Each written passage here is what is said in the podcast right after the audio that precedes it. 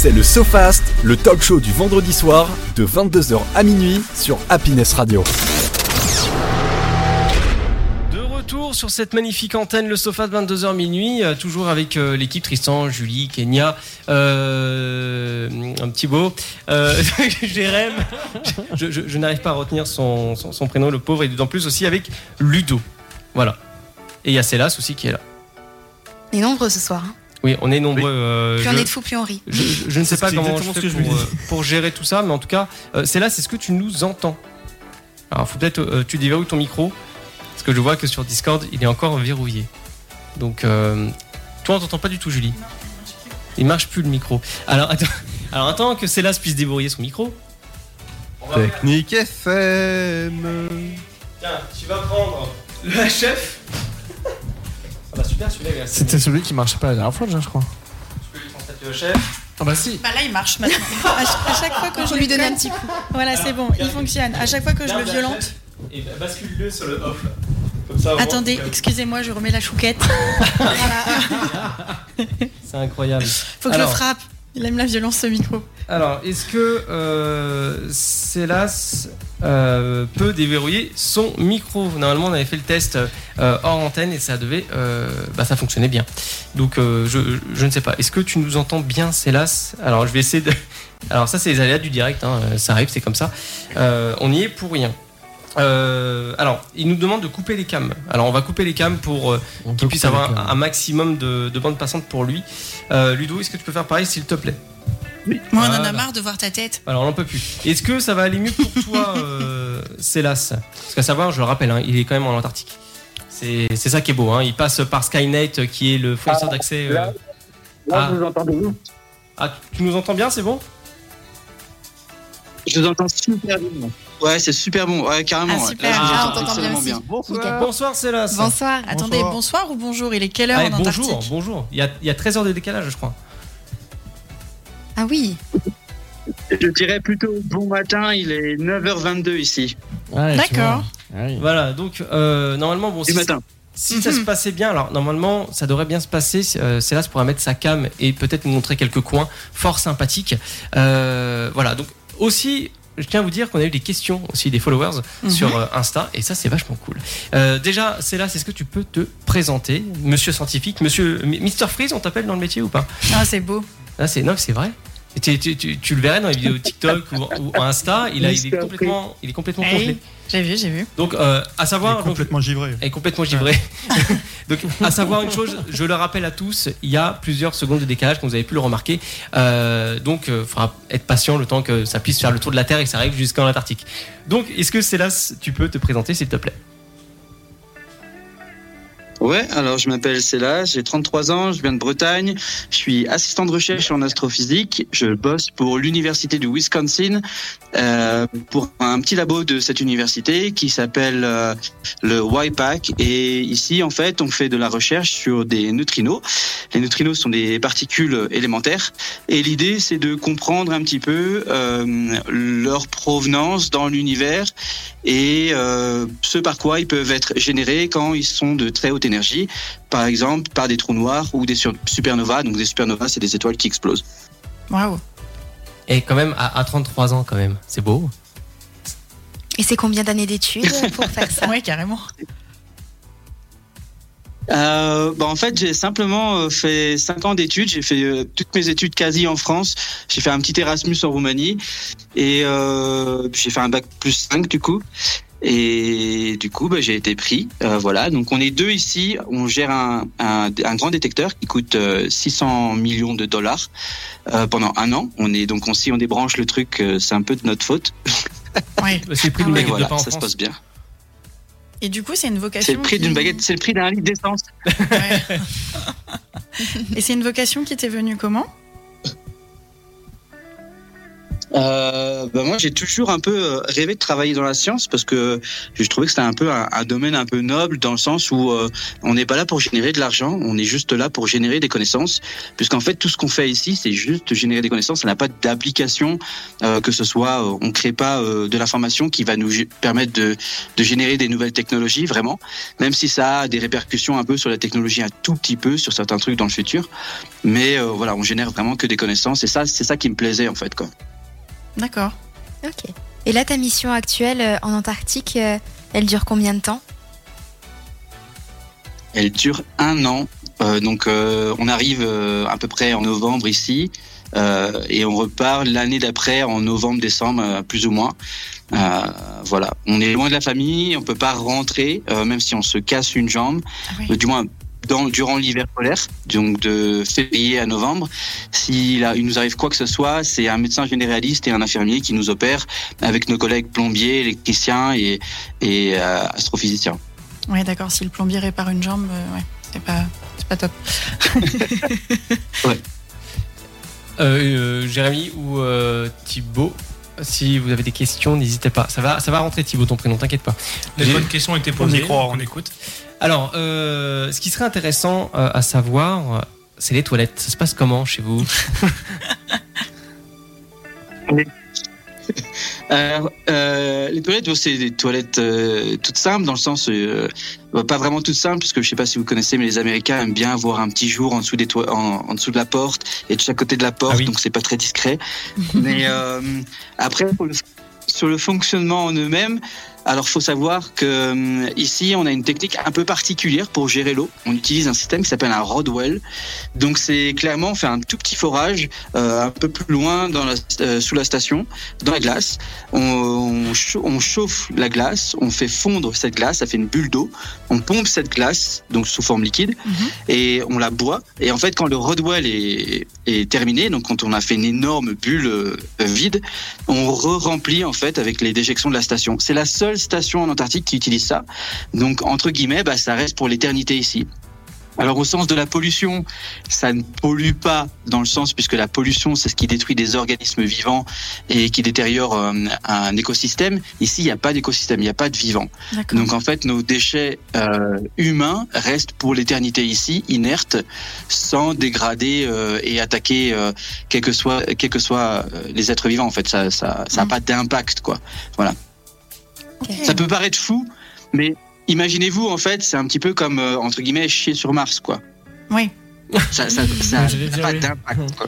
Et c'est marrant que tu parles de Mars parce qu'il y a un. Je rebondis ça euh, dessus très rapidement parce qu'il y, a un- il y a un follower qui a dit euh, tes prochains projets.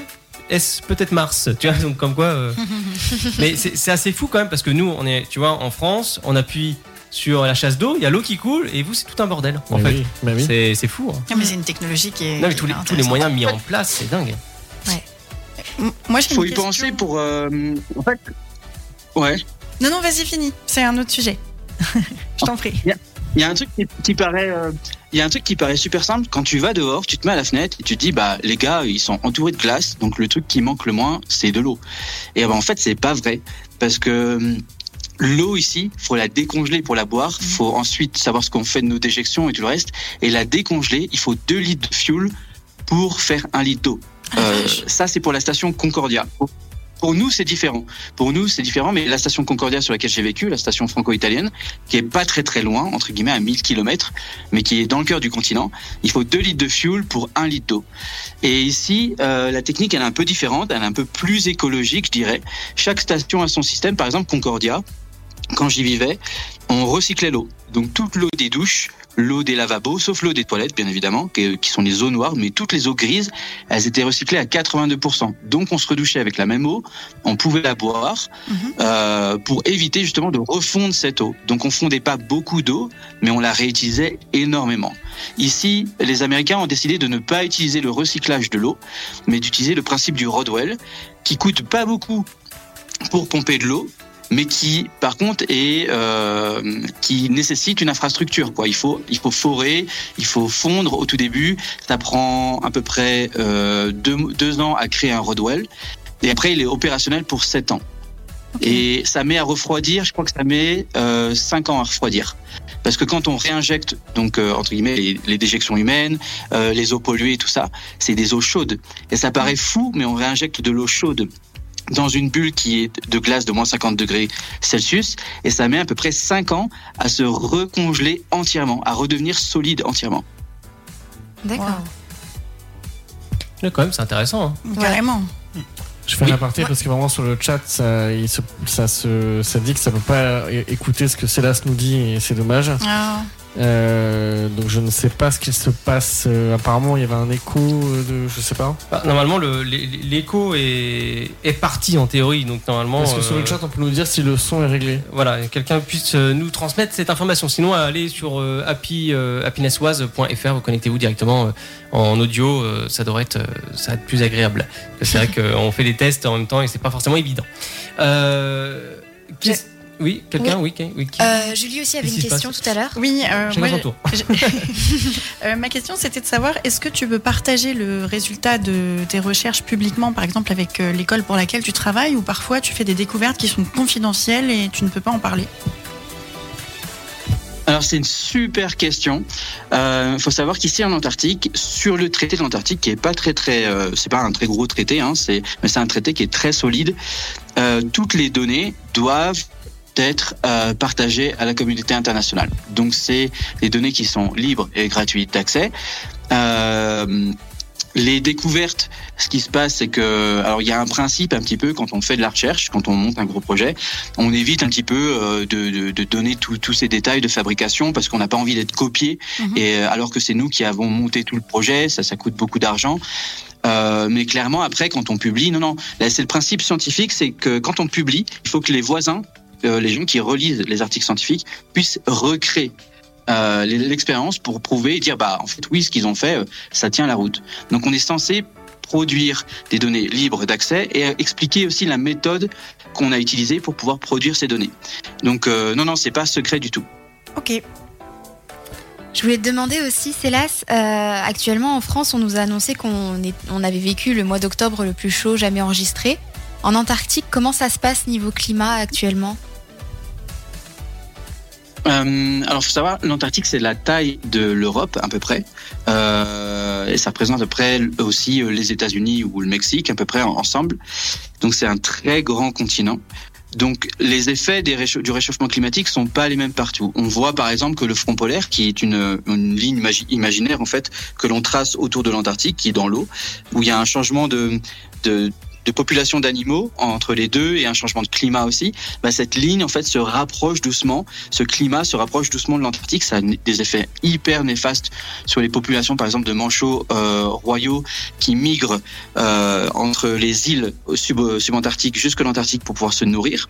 Donc il y a de plus en plus de pertes, euh, donc de, de mortalité en fait chez ces animaux. J'avais travaillé sur ces populations-là, donc c'est pour ça que je, vous je me permets de, de vous en parler. Euh, sur le- l'extérieur du continent, donc sur le, la côte par exemple, on remarque aussi, j'ai discuté avec des collègues scientifiques, on remarque aussi qu'il y a de plus en plus de détachements de banquises, de morceaux de glace, qui ça c'est dû au fait que le- l'eau euh, qui attaque la banquise juste en dessous, par dessous en fait, est de plus en plus chaude et vient détacher ces morceaux de glace et les, en- et les emporter loin dans la mer. C'est un phénomène qui était moins euh, récurrent dans le temps et aujourd'hui qui est de plus en plus fréquent par exemple. D'accord. Non, mais c'est vachement intéressant. Enfin, moi, je bois les paroles, en tout cas, de, Mm. de Célas. Euh, à, à savoir aussi, tu as un passé scientifique. Enfin, un passé, je veux dire, dans le sens euh, au niveau expérience. Ouais, euh, alors j'ai travaillé sur plusieurs domaines avant d'atterrir ici euh, en Antarctique. Euh, mais pour ce qui est vraiment du monde polaire, c'est ma troisième année en isolement. Donc la première sur l'archipel de Crozet, qui est un territoire français, qui est dans le sud de l'océan Indien, qui est dans, sur la ligne subantarctique de la planète. Euh, donc on a euh, tropical, subtropical, subantarctique et ensuite antarctique. Euh, donc j'ai passé un an là-bas isolé à travailler sur la, des colonies de manchots royaux avec d'autres scientifiques qui étaient eux en biologie et moi, je faisais du suivi de population de manchots royaux à, à l'aide de, de puces, comme des puces qu'on met chez les vétérinaires pour le, dans le chien, euh, sur des manchots. euh, en sismologie aussi et en géomagnétisme. L'année en 2020, durant l'année du Covid, j'étais isolé aussi sur la station franco-italienne de Concordia, où là je faisais de la recherche d'exoplanètes avec une équipe de Nice. Donc euh, ensemble, on essaie de trouver en fait les planètes dans notre euh, galaxie, mais pas dans notre système solaire. Euh, donc voilà. Et, euh, et puis cette année, du coup, ici en astrophysique. Mais c'est hyper varié en fait. Incroyable. Et Ah. quels sont tes, Bah, tes la chance que j'ai, Ah pardon, je te laisse finir. La chance que la, la chance que j'ai en fait, c'est que de formation, je suis électronicien, euh, un peu plus euh, orienté en traitement d'image et traitement du signal. Et avec ça, on peut travailler sur pas mal de choses. Donc, euh, comme les contrats en Antarctique, c'est que des contrats de un an. Il suffit de repostuler. Par exemple, il y a un poste, euh, il y a, il y a des postes ici sur euh, pour travailler sur le Big Bang. Mais Il y a des postes ici pour travailler sur euh, sur voilà les supernovas ou même sur de- du lidar sur la station McMurdo. Et tout et c'est ouvert en fait à mon profil. Donc euh, ça me permet de voyager entre différents corps de métier. C'est génial. Du coup, je voulais te demander quels étaient tes futurs euh, projets, euh, quelle est ta prochaine destination si tu le sais déjà? Ou si tu as une idée en Prendre des tête? vacances. Ouais, ça c'est une bonne réponse. Euh, moi, après un an enfermé, j'ai envie de vacances. Ouais. Ouais, c'est normal. Euh, moi, ce que je voulais savoir aussi, comment on s'occupe dans une station euh, en Antarctique, au niveau loisirs, au niveau détente, au niveau de tout ça? Enfin, qu'est-ce qu'il y a dans la station concrètement? Euh, je pense qu'il faut être créatif parce qu'on a une Ouais. base. On a une base dans le sens une base de, de, de- pour se diver- se divertir. Chaque station, elle est un peu équipée différemment. Par exemple, la station Concordia, c'est une toute petite station où il y a une, vraiment une minuscule salle de sport et une minuscule salle vidéo. Et à part ça, il y a rien d'autre. Donc ça, c'était en 2020. Cette année ici, c'est une station américaine. Donc le cliché des Américains, c'est hum, d'avoir des grosses bagnoles, un peu. Hein, c'est l'idée qu'on s'en fait un peu des Américains. Ben, en fait, ils ont un peu fait cette même chose ici. Ils ont créé la, le- la plus grande station de l'Antarctique après McMurdo, qui est sur la, cô- la côte. Donc, il faut savoir que c'est l'endroit le plus difficile au monde pour construire. Et eux, on dit, on va faire la deuxième plus grande station de l'Antarctique. Et donc, du coup, on a une, un grand gymnase, on a un, un terrain de basket, Ah. on a deux salles de sport, une, une salle d'escalade, deux salles vidéo, on a une toute petite serre.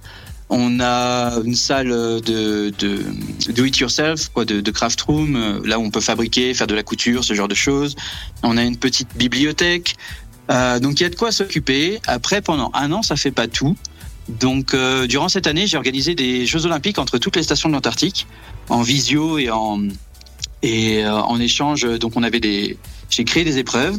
J'ai contacté les 50 stations hivernantes et je leur ai proposé de faire des compétitions avec nous.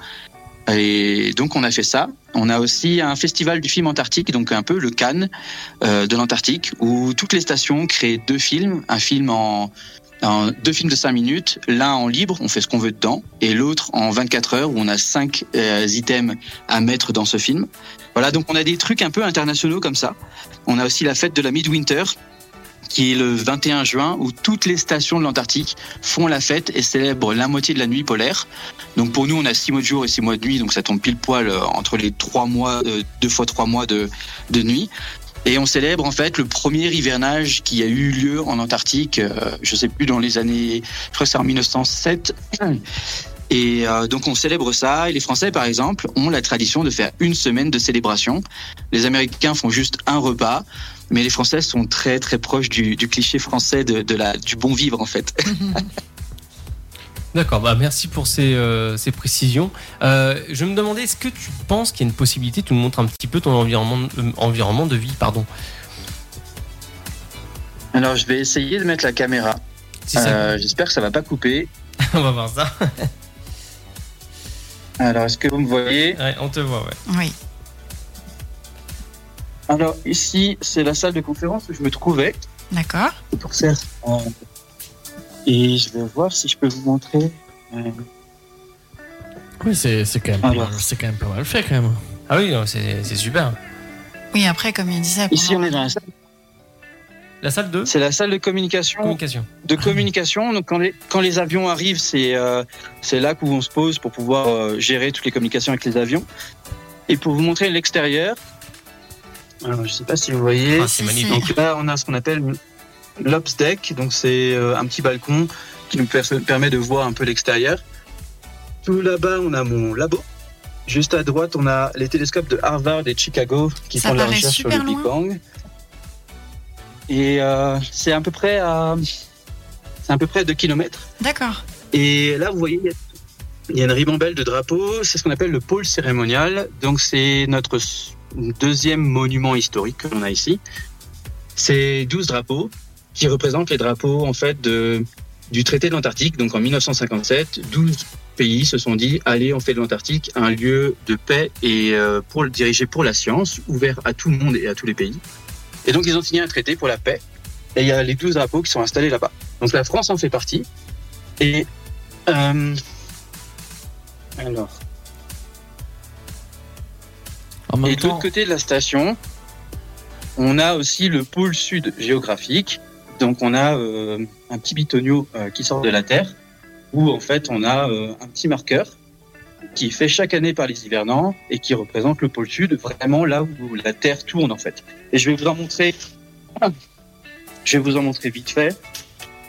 Alors, sors pas dehors parce qu'à savoir qu'il fait moins 10 degrés quand même. Hein. Moins, moins, moins 70 degrés, pardon. Ah moins oui. 10 degrés, c'est chez nous. Ça n'a rien à voir. Chez, chez, chez nous et les petits, euh, Moins les petits canards. Moins 50 degrés. moins 50. Là, il y a Moins moins 50 à l'heure 50 actuelle. Ouais. moins 50 degrés. Donc ça, voilà.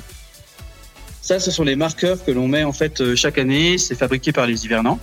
Et ce sont les marqueurs que l'on met en fait sur le pôle sud géographique. Et c'est une décoration en fait euh, qui est plutôt assez stylée, donc fait en laiton ou en bronze. Alors on, on pose une Et question intéressante, c'est Pamin Kwai. Alors tout le monde dit c'est magnifique, c'est tellement beau. Euh, euh, New Night 08 qui dit bravo Mister Freeze, super présentation, super intéressant.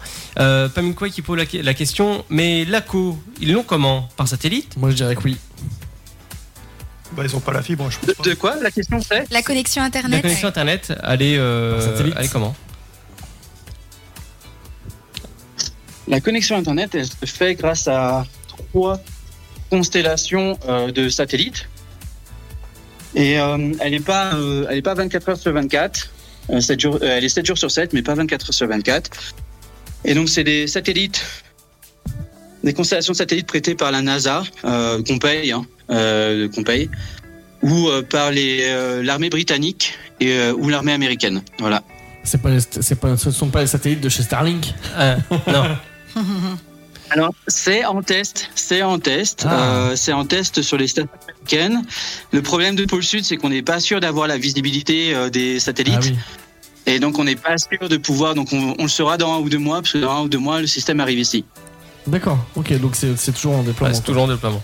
Euh, on... Alors, on va avoir un petit peu de retard sur l'émission, mais c'est tellement intéressant Ouais, en fait, de parler Mm. avec Célas. Alors, il y a des questions des, euh, des différents Ouais, euh, ouais. followers, euh, fort intéressant aussi également, qui dit Je regarde tes vidéos, mais une question pratique me taraude, vu qu'il n'y a pas d'égout, etc. Bon, ça, il y a eu la réponse point de vue Ouais, des la toilettes. réponse, ouais. Euh, la machine à laver, c'est pareil. Enfin, quand, quand ça fonctionne pour vous laver les, les- les vêtements, euh, pour laver la vaisselle, tout ça, c'est exactement pareil que le- les toilettes, c'est les mêmes fonctions Ouais, ouais, ouais. En fait, on, pompe de, de l'eau dans une grande bulle qui est sous la glace et on rejette dans une ancienne bulle qu'on a utilisée euh, toutes les eaux usées, qui restent euh, éternellement ici, mais qui, je reprécise, ne polluent pas. Et on suit. euh, alors, le traité de l'Antarctique ne parle pas d'écologie au sens même du traité pur, mais à ce traité est accolé des conventions. Et il y a des conventions sur l'écologie. Et ces dans ces conventions, il est bien précisé que l'on doit euh, démanteler euh, toute la station quand on quand elle disparaît, donc quand on l'utilise plus, et tous nos déchets doivent être ramenés. Sauf que pour cette eau, pour ces eaux, en fait, le traité précise, euh, le- les conventions ne s'appliquent pas pour les eaux usées, euh, du moins pour les stations euh, à l'intérieur du continent où il n'y a pas de vie, il n'y a pas d'animaux, il n'y a pas de bactéries. Donc on ne détruit pas la nature. On est vraiment comme si on faisait, euh, comme si on, on- on lâchait nos eaux en fait sur la Lune ou sur Mars où actuellement il n'y a pas de vie quoi. D'accord. C'est- Et c'est c'est grave intéressant. hein. Euh, j'ai l'impression de parler avec Jamie. Enfin, euh, point point de vue de la science et tout, c'est Ah, bien expliqué, c'est génial, j'adore. Moi, du coup, ça m'amène la question des, des autres déchets, enfin, ordures ménagères typiquement, et, euh, et aussi l'approvisionnement en, en nourriture. C'est déterminé par rapport à votre temps de, de mission au préalable? Ouais, alors c'est une super question. Euh, les déchets, ils sont tous ramenés aux États-Unis. Il y a un tout petit pourcentage qui est envoyé en Nouvelle-Zélande et retraité en Nouvelle-Zélande. Mais l'Australie, la Nouvelle-Zélande, qui sont plutôt proches de notre chemin de logistique, n'ont pas du tout envie de retraiter nos, nos déchets. Donc tout est renvoyé en Californie, qui est l'État le plus strict sur les déchets aux États-Unis. Donc on a euh, la plupart du temps nos déchets sont, on va dire, surdimensionnés d'un point de vue euh, protocole. Euh, de retraitement des déchets jusqu'à ce qu'ils soient amenés aux États-Unis. Pour ce qui est de l'acheminement ici de la nourriture, du- des besoins logistiques et tout le reste, tout ça se fait entre novembre et février, durant l'été polaire, là où les tracteurs peuvent fonctionner et les avions aussi, puisqu'on est entre moins 30 degrés et moins 50 degrés Celsius, en mesuré. Et donc la- toute la nourriture, principalement, je dirais que 90% de la nourriture et du fuel est apporté par convoi de tracteurs qui met un mois à arriver ici et qui traverse les montagnes de l'Antarctique. C'est une expédition de malades à chaque fois. Il y a trois convois qui viennent ici. Incroyable. Non mais c'est c'est un truc de dingue, hein. c'est euh, faut avoir les habitudes hein, de, de, de tout ça. Euh, autre question d'un follower, alors, je suis désolé, hein, merci à tous d'avoir répondu, vous étiez pratiquement deux- 200 en fait à avoir liké la photo, Euh, donc aussi grâce à, à Célas, hein, qui a quand même pas mal de monde qui suit derrière. Euh, L'autre question c'est comment se déroule une journée en station, l'anecdote la plus drôle, cool et en U tout simplement dans, euh, enfin durant ton arrivée en Antarctique. Qu'est-ce qui t'a, qu'est-ce qui t'a percuté, Une anecdote euh, qui t'a marqué, euh, euh. voilà, plutôt drôle, plutôt insolite, euh, et comment se passe une journée en station euh, euh, classique? Euh, une journée classique en station. Euh, j'ai pas une anecdote. euh, j'ai pas une anecdote comme ça en tête qui me viendrait. Une, Euh, une rencontre peut-être. C'est plutôt. c'est- Les manchots. Ah, c'est pas, a- pas la a- même mission, mais. Alors, on n'a pas de vie ici. Alors, je peux, si, j'ai des anecdotes euh, sympas. Alors, j'ai- je pense qu'il y a deux trucs que je, je pourrais vous parler, euh, qui sont assez, je sais pas si c'est drôle ou pas. Euh, pour ma première mission, donc du coup, c'était sur l'archipel de Crozet, donc sur une île subantarctique. Et en fait, on s'est craché avec le bateau. Le bateau a tapé deux fois un haut fond, juste en étant sur la côte de l'île. Donc, heureusement, on était à côté. Donc, il faut savoir qu'on était sur des mers à 4 degrés autour de nous, avec euh, le premier bateau à 4 jours de navigation. Et donc le bateau prenait l'eau, a pris l'eau. Et on est dans un endroit où, euh, où les mers sont très agitées, sont les mers les plus dangereuses du monde. Et donc on arrive juste au, pied de l'île, quoi. On commence à voir l'île, quoi. Et puis d'un coup, euh, je suis sur la passerelle avec d'autres. Et là, le bateau se lève et fait euh, un bruit de, de malade, en fait, quoi. Et on se regarde tous une fois, une deuxième fois, le bateau recommence. La panique à bord, euh, tout le monde sur la passerelle. euh, agitation, le, le, le, le chef de la logistique de l'Institut polaire français dit tous, tous dans vos cabines. Là, on comprend qu'en fait, on a tapé un rocher. Donc petite palpitation, on rigole, on fait des blagues entre hivernants, entre futurs hivernants, mais en même temps, ça nous fait pas trop rire. Mm. Euh, Ouais. et, euh, et là, on comprend qu'il y a de l'eau qui rentre dans le bateau. Euh, la, la station qui était prévue pour 44 personnes à peu près euh, accueille 150 personnes. Ils sont déployés par hélicoptère depuis le bateau. Oh la vache. Et ça, ça, ça, ça a été. On a eu de la chance en plus, c'est que la mer n'était pas euh, trop agitée pour pouvoir utiliser l'hélicoptère. Mm. Euh, ils n'ont pas débarqué tout le monde le premier jour. Ils ont laissé une partie des gens dessus. Et en fait, quand ils sont, quand ils ont réussi à envoyer des, des plongeurs qui venaient, qui sont venus d'Afrique du Sud, ils pensaient qu'il y avait qu'un seul trou dans la coque. Ils auraient envoyé le bateau jusqu'en Afrique du Sud ensuite, et en réalité, il y avait deux trous. Et ça, ils savaient pas, ils continuaient de prendre l'eau en fait Ah, entre euh, entre l'île et euh, la- et l'Afrique du Sud, alors qu'ils pensaient qu'ils prenaient pas l'eau, euh, plus l'eau du moins.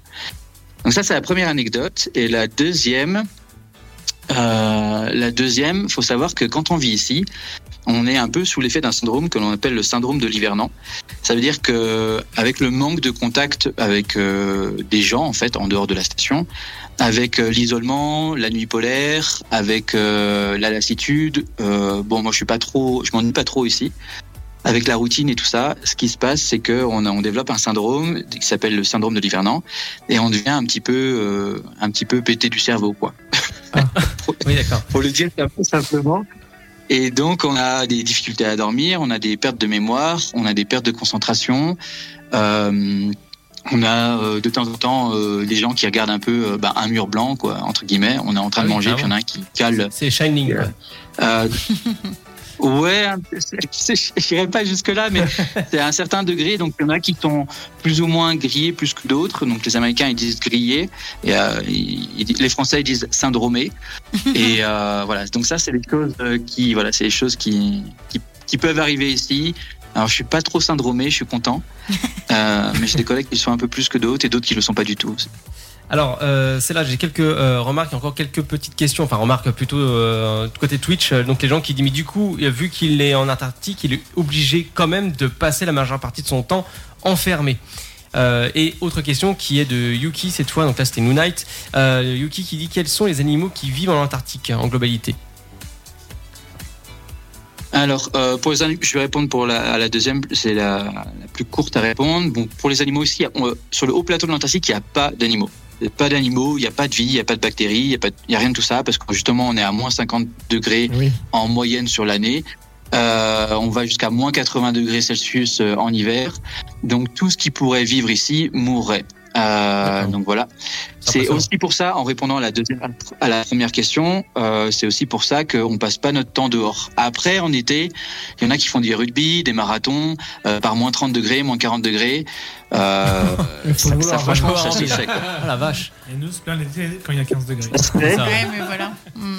On a un collègue, j'ai un de mes collègues qui a, qui a fait une course de 24 heures tout seul. Il s'est donné le défi de faire une course de 24 heures l'été dernier.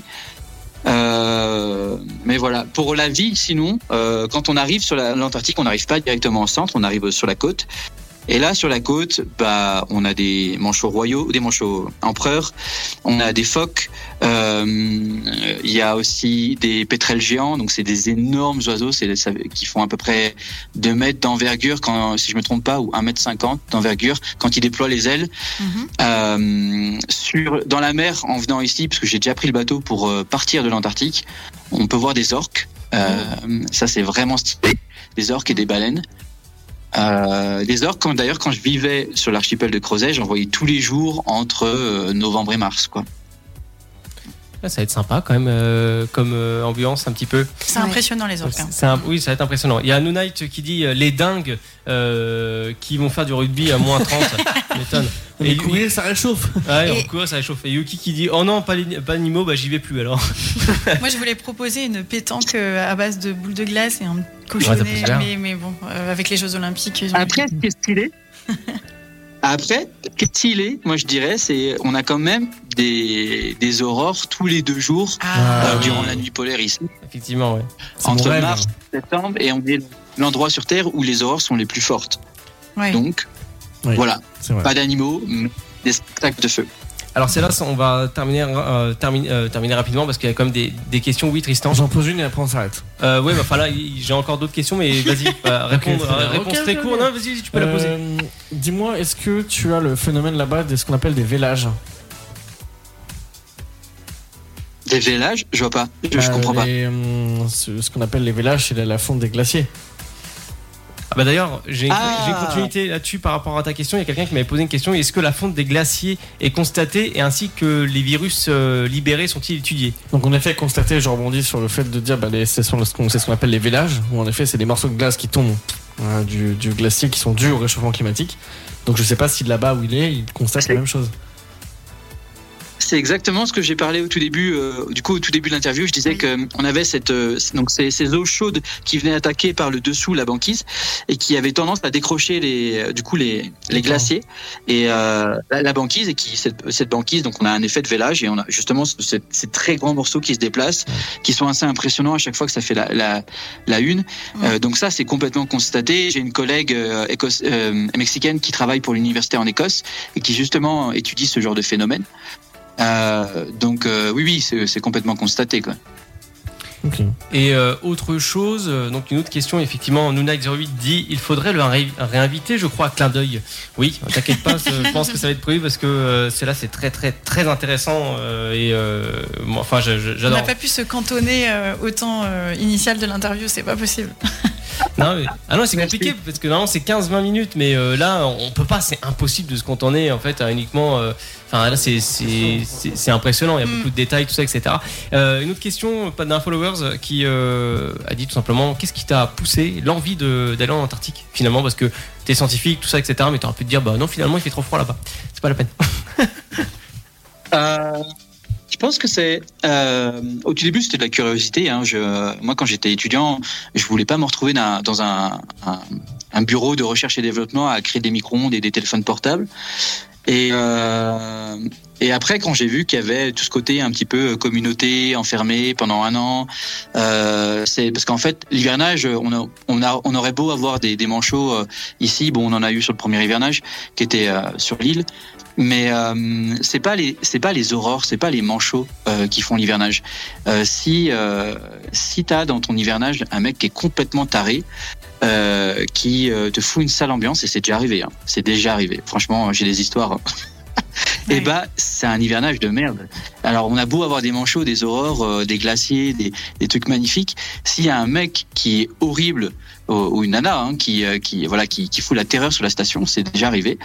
Euh, bah, c'est un, un hivernage horrible. Si l'hivernage, il y a que des super personnes, mais c'est magique d'être enfermé avec euh, une bande de fous, de joyeux lurons, quoi. Et ça, c'est ce que je kiffe et je pense que ça, ça m'a vraiment attiré en fait.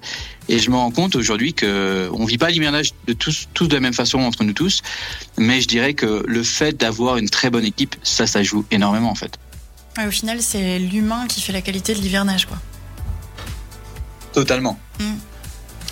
Euh, Il y a aussi une personne là sur euh, Twitch qui dit Orion, alors c'est Orion Prague, Euh, c'est vraiment super intéressant, j'aimerais être avec lui pour en apprendre encore plus. Et on veut tous être stagiaires, là. Bien, merci. Ah non, non, mais c'est super intéressant. Non, je pense qu'on, effectivement, Paminkwai qui dit qu'il faudrait faire une émission euh, 100% euh, spéciale 100% Mister Freeze. Oui, c'est vrai que ça pourrait être sympa de, de pouvoir faire un petit truc comme ça, ouais, à voir, pourquoi Ouais. pas, ouais, De, réfléchir. pré- de préférence euh, en été, on mangera des Mister Freeze.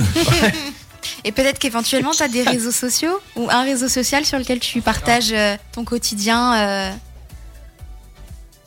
Ouais, alors je partage de deux manières un peu différentes sur euh, sur Instagram. Je partage un peu plus l'actualité du moment, euh, ce qui se passe. Donc là, on vient d'avoir notre euh, avion d'ouverture, donc ça y est, on a eu les premières personnes sur la station. Ça fait bizarre. Et sur TikTok, je partage vraiment des, des sujets, des sujets liés à l'Antarctique. Donc que ce soit le trou de la couche d'ozone, avec qui j'ai fait un, un feat récemment avec Monsieur Le Chat, qui est prof de chimie sur TikTok. Euh, donc voilà, j'essaie de parler de, de, je parle même de sexe en Antarctique euh, sur euh, sur TikTok. Euh, voilà. Donc euh, c'est un sujet, c'est un sujet. Voilà. Alors à savoir que t'as choqué, bon, choqué bon. Tristan parce qu'elle a fait les gros yeux. Petite nature. Non. Mais moi, ça, ça m'intrigue. Qu'est-ce qu'il y a de spécial, euh, du coup, dans la sexualité en Ah, vois Antarctique Désolée, j'ai posé la question pour tout le monde, je crois. C'est en train de partir en couille là. Bah, déjà, euh, déjà, euh, faut savoir que avant de venir ici, on est testé entièrement. Donc, euh, on n'est pas censé venir ici avec une infection ou une maladie sexuellement transmissible. Euh, donc, on est censé être négatif sur tous les points. Euh, deuxièmement, ici ensuite, euh, il y a une. euh, faut savoir qu'il y y a, on est donc enfermé pendant un an. Donc les interactions avec les autres, euh, on peut être des fois en couple à distance, euh, des fois on est en couple sur la station, des fois où ce qui arrive plus souvent, c'est une année de frustration. Euh, donc voilà, donc on a été étudié par exemple par l'agence spatiale européenne qui essayait de comprendre en 2020 sur la station Concordia les effets justement de cet isolement sexuel entre guillemets, euh, pas entre guillemets, complètement réel, et donc de savoir si ça avait des répercussions sur euh, notre propre sexualité. Donc ils étudiaient, ils essayaient de comprendre par exemple si ça avait un impact sur notre masturbation, notre notre propre plaisir à la sexualité, si on avait, on était venu avec du contenu porno ou autre sur les stations. euh, ce genre de choses, ou avec du matériel de divertissement personnel. Ça veut dire des objets qui Euh, font donc du voilà, bruit, donc- qui vibrent ou un truc comme Ouais, ça c'est ou- ça. Ouais, exactement, ouais. Ouais, du coup, vous faites vos expériences et eux font leurs expériences sur vous, quoi.